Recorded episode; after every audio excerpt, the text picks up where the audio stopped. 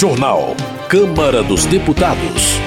Presidente da Câmara defende mudança no rito de votação de medidas provisórias. Plenário vota projeto sobre estímulo à adoção de animais domésticos. Câmara aprova campanha de conscientização e promoção da saúde bucal. Boa noite. A Câmara aprovou a criação de uma campanha de conscientização e promoção da saúde bucal, a ser realizada todo mês de julho. O repórter Antônio Vital acompanhou a votação e tem os detalhes. Deputados e deputadas aprovaram um projeto que institui julho como mês de conscientização e promoção da saúde bucal. A proposta, apresentada pelo deputado licenciado Dr. Luizinho, teve como inspiração campanha semelhante de iniciativa da Associação Brasileira de Planos Odontológicos, chamada de Julho Neon. O projeto aprovado mantém o nome de Julho Neon para o mês em que estão previstas campanhas nacionais de conscientização da população sobre o assunto. As cores neon são as versões mais brilhantes das cores primárias e secundárias, como azul, vermelho, verde, amarelo e roxo.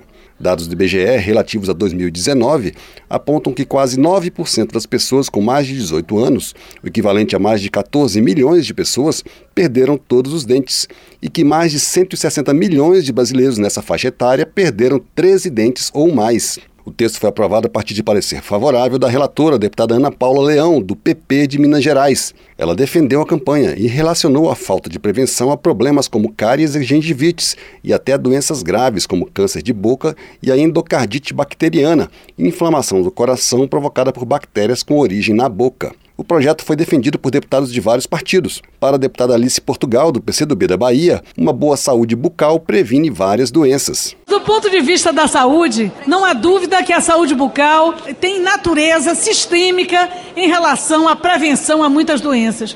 Por isso é muito importante a matéria, é muito importante que se marque um dia no calendário de proteção à saúde né, que se refira à saúde bucal. Apesar de aprovado de maneira simbólica, sem votos contrários, a instituição do Júlio Neon recebeu críticas em plenário, como a feita pelo deputado Abílio Brunini, do PL de Mato Grosso. Sabe do que que Júlio já tem cor?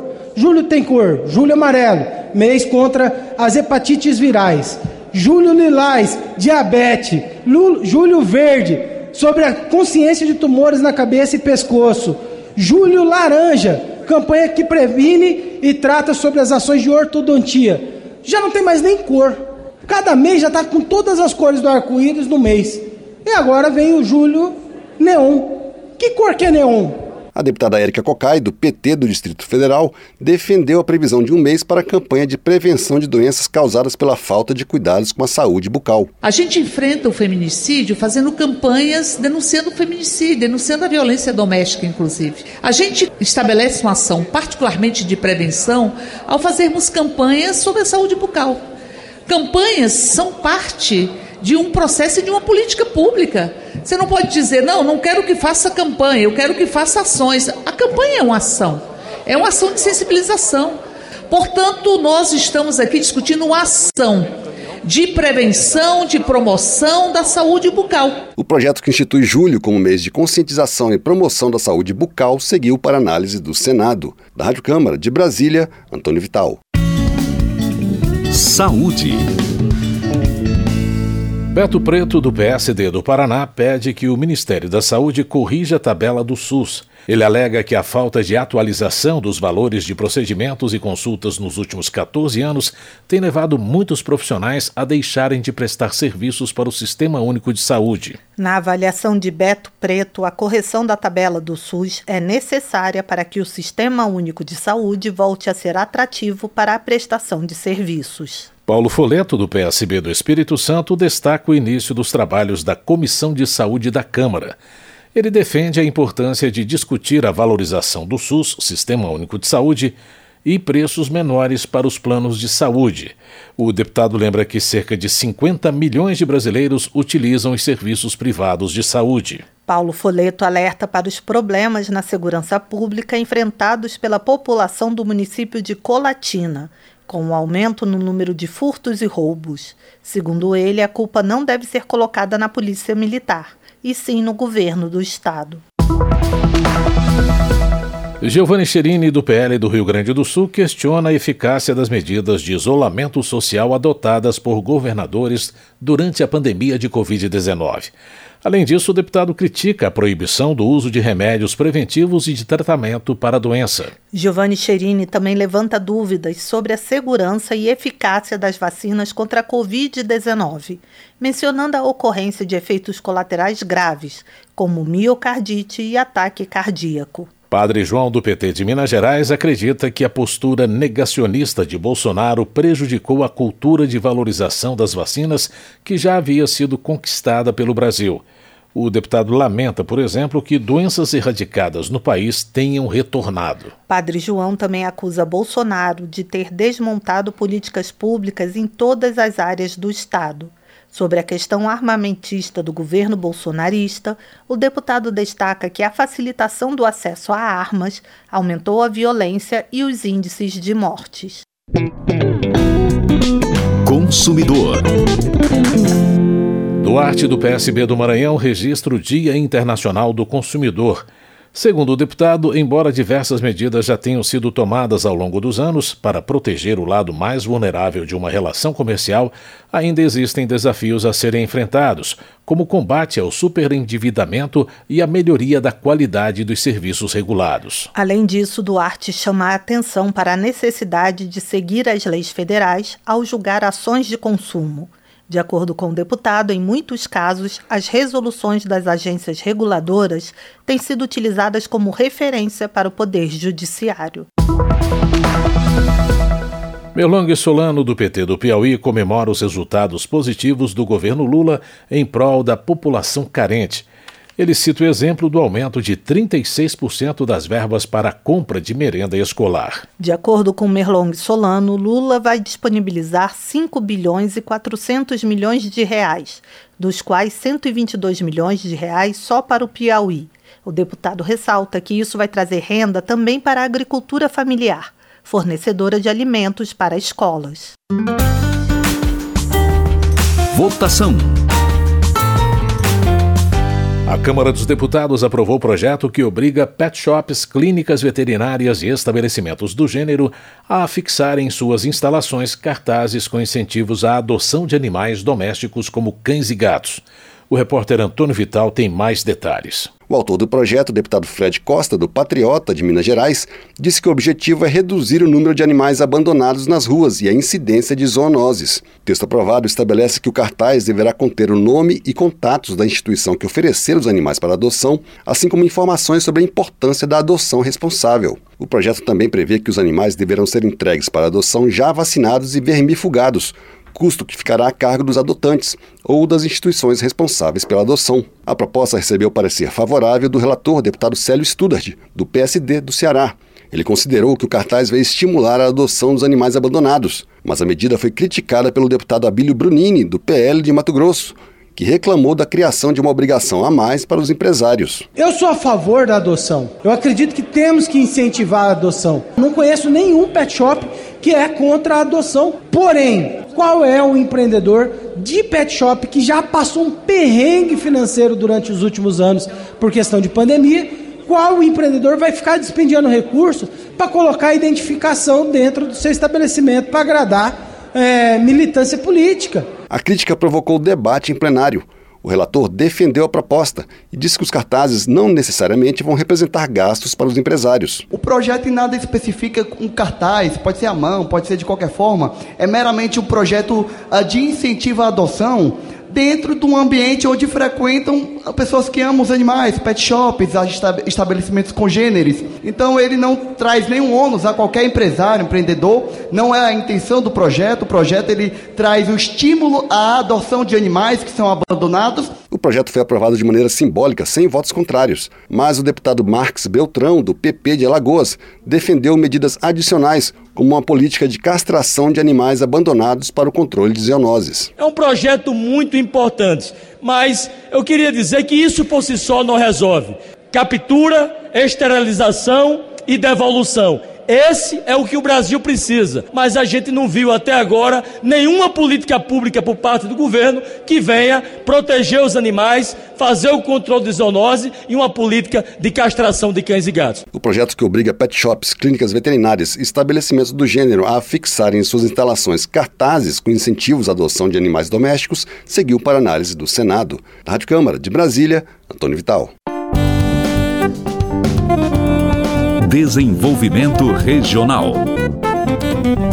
A Fossilran do PP informa que está coletando assinaturas para a instalação de uma frente parlamentar em defesa da uva, do vinho, dos espumantes e dos sucos no Brasil. O deputado justifica a medida pela importância dessa cadeia produtiva para o país e especialmente para o Rio Grande do Sul. Afonso Ram lamenta que empresas terceirizadas ligadas a vinícolas gaúchas tenham mantido trabalhadores em situação análoga à escravidão, mas ressalta que já foi feito um acordo na Justiça do Trabalho para estabelecer condutas e responsabilidades junto às cooperativas. Giovânia de Sá, do PSDB de Santa Catarina, alerta o Ministério da Agricultura a respeito dos riscos que a cadeia produtiva nacional de maçã pode vir a sofrer caso o Brasil passe a importar a fruta da China. Giovana de Sá cita os riscos fitossanitários e explica que existem 357 pragas associadas à maçã que não existem no país, mas podem vir pela importação. Ela acrescenta que a negociação coloca em perigo 32 mil hectares cultivados com macieiras e o emprego de 135 mil trabalhadores. Marx Beltrão, do PP, está preocupado com o desabastecimento de água em Alagoas. Ele ressalta que muitos municípios estão em estado de calamidade pública, utilizando carros-pipa diante da falta de água potável para a população. Marques Beltrão critica a atuação da empresa BRK responsável pelo serviço em Alagoas. Para ele, a multa de um milhão de reais aplicada pelo PROCON à BRK é insuficiente. O parlamentar informa que entrará com requerimento solicitando a intervenção do Ministério Público Estadual e Federal no caso. Política. Na visão de pastor Marco Feliciano, do PL de São Paulo, a instalação da Comissão Parlamentar Mista de Inquérito sobre os atos de 8 de janeiro é o assunto mais urgente para o Congresso. Pastor Marco Feliciano menciona que quase 2 mil brasileiros estão sendo tratados como presos políticos. Para ele, é dever dos parlamentares investigar a verdade e garantir a transparência na política brasileira. Pedro Kizai, do PT de Santa Catarina, parabeniza o presidente Lula pelas medidas tomadas nos primeiros 60 dias de seu governo. Entre elas, o deputado destaca a destinação de 600 milhões de reais para cirurgias eletivas do SUS e o aporte de mais de 2 bilhões de reais em apoio à educação. Pedro Kizai também critica o governo anterior por ter reduzido ou cortado verbas de áreas que o deputado considera estratégicas. No entanto, ele acredita que rapidamente o Brasil será transformado em um país digno e decente para todos. Bibo Nunes, do PL do Rio Grande do Sul, exalta a importância da imunidade parlamentar para o exercício do mandato e a necessidade de proteger esse direito. Segundo o deputado, o medo de ser processado por interpretações equivocadas da Constituição é uma ameaça à imunidade e à democracia. Bibo Nunes argumenta que o dispositivo constitucional garante que os parlamentares exerçam suas funções de maneira independente e sem medo de retaliações. Para ele, nenhum magistrado pode tirar o direito de fala de um congressista. Otônio de Paula, do MDB, afirma que o ministro da Justiça, Flávio Dino, realizou reunião dentro do Complexo da Maré, na comunidade de Nova Holanda, no Rio de Janeiro, e que ele entrou no local sem escolta policial. Na visão do congressista, a situação levanta suspeitas de que o ministro tem ligação com o Comando Vermelho, facção criminosa que atua na região. O Tony de Paula também considera que o ministro Flávio Dino não teve coragem de discutir com a comunidade de Nova Holanda temas relevantes, como a morte de policiais em operações e o desarmamento da população. Eduardo Bolsonaro, do PL de São Paulo, nega as acusações de que a direita torce pela crise no país e afirma que eles apenas alertam para a realidade econômica. O deputado cita como exemplo as taxas de exportações que impactam no mercado interno, mas desestimulam a produção. Eduardo Bolsonaro também critica a política anti-americana com a retomada da exigência de vistos para turistas e insinua a existência de relações com países ditatoriais como Irã e Venezuela e com o narcotráfico internacional. Messias Donato, do Republicanos do Espírito Santo, lamenta o fechamento da Embaixada do Vaticano na Nicarágua após o Papa Francisco criticar o presidente do país durante uma entrevista. Messias Donato alega que as embaixadas têm uma importância fundamental nas relações diplomáticas, culturais e econômicas entre os países. O deputado afirma que a extrema esquerda e o comunismo colaboram para a destruição das famílias, da fé e da sociedade como um todo. Tadeu Venere, do PT do Paraná, apoia as manifestações pela revogação do novo ensino médio e pede ao ministro da Educação a revisão de medidas adotadas pelos governos anteriores. Segundo o parlamentar, a proposta privilegia alunos de escolas privadas em relação ao acesso às universidades. Tadeu Venere cita a falência de dois bancos americanos por causa dos juros altos. Ele destaca os prejuízos que isso implica para a população, que vai arcar com dívidas bilionárias, e questiona a política de juros adotada pelo Banco Central do Brasil.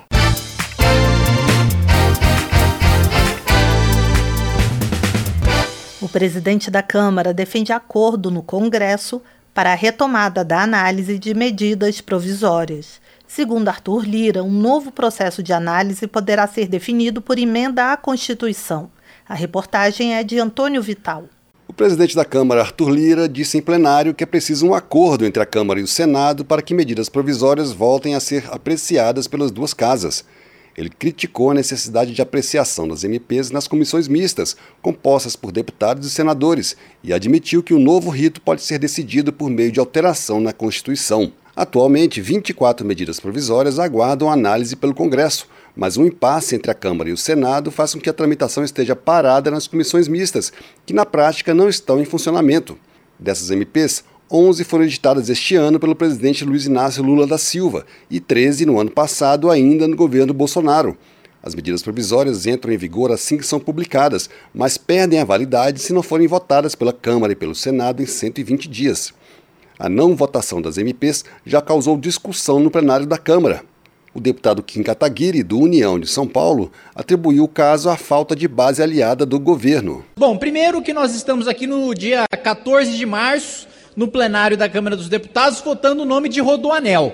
Ou seja, o governo Lula foi tão incapaz de construir uma base, mesmo tendo 37 ministérios, que até agora a gente não votou nem medida provisória que criou, que extinguiu estruturas de ministério do próprio governo Lula. A crítica foi rebatida pelo deputado Raimon, do PT do Rio de Janeiro, para quem um impasse faz com que as MPs estejam travadas no Senado vira as baterias para o lado do presidente Lula, mas que, na verdade, quando você vai analisar a sua fala, a crítica que você faz é ao Congresso Nacional. Porque as medidas provisórias estão colocadas, estão travadas no Senado. É um acordo que deve haver entre o presidente Lula e o presidente Rogério Pacheco para que as questões venham para casa, não que o governo não tenha base. A necessidade de análise das MPs em comissões mistas vigorou até 2020 quando, devido à pandemia de Covid-19, um ato conjunto assinado pelos presidentes das duas casas permitiu a votação das medidas diretamente no plenário, primeiro na Câmara e depois no Senado.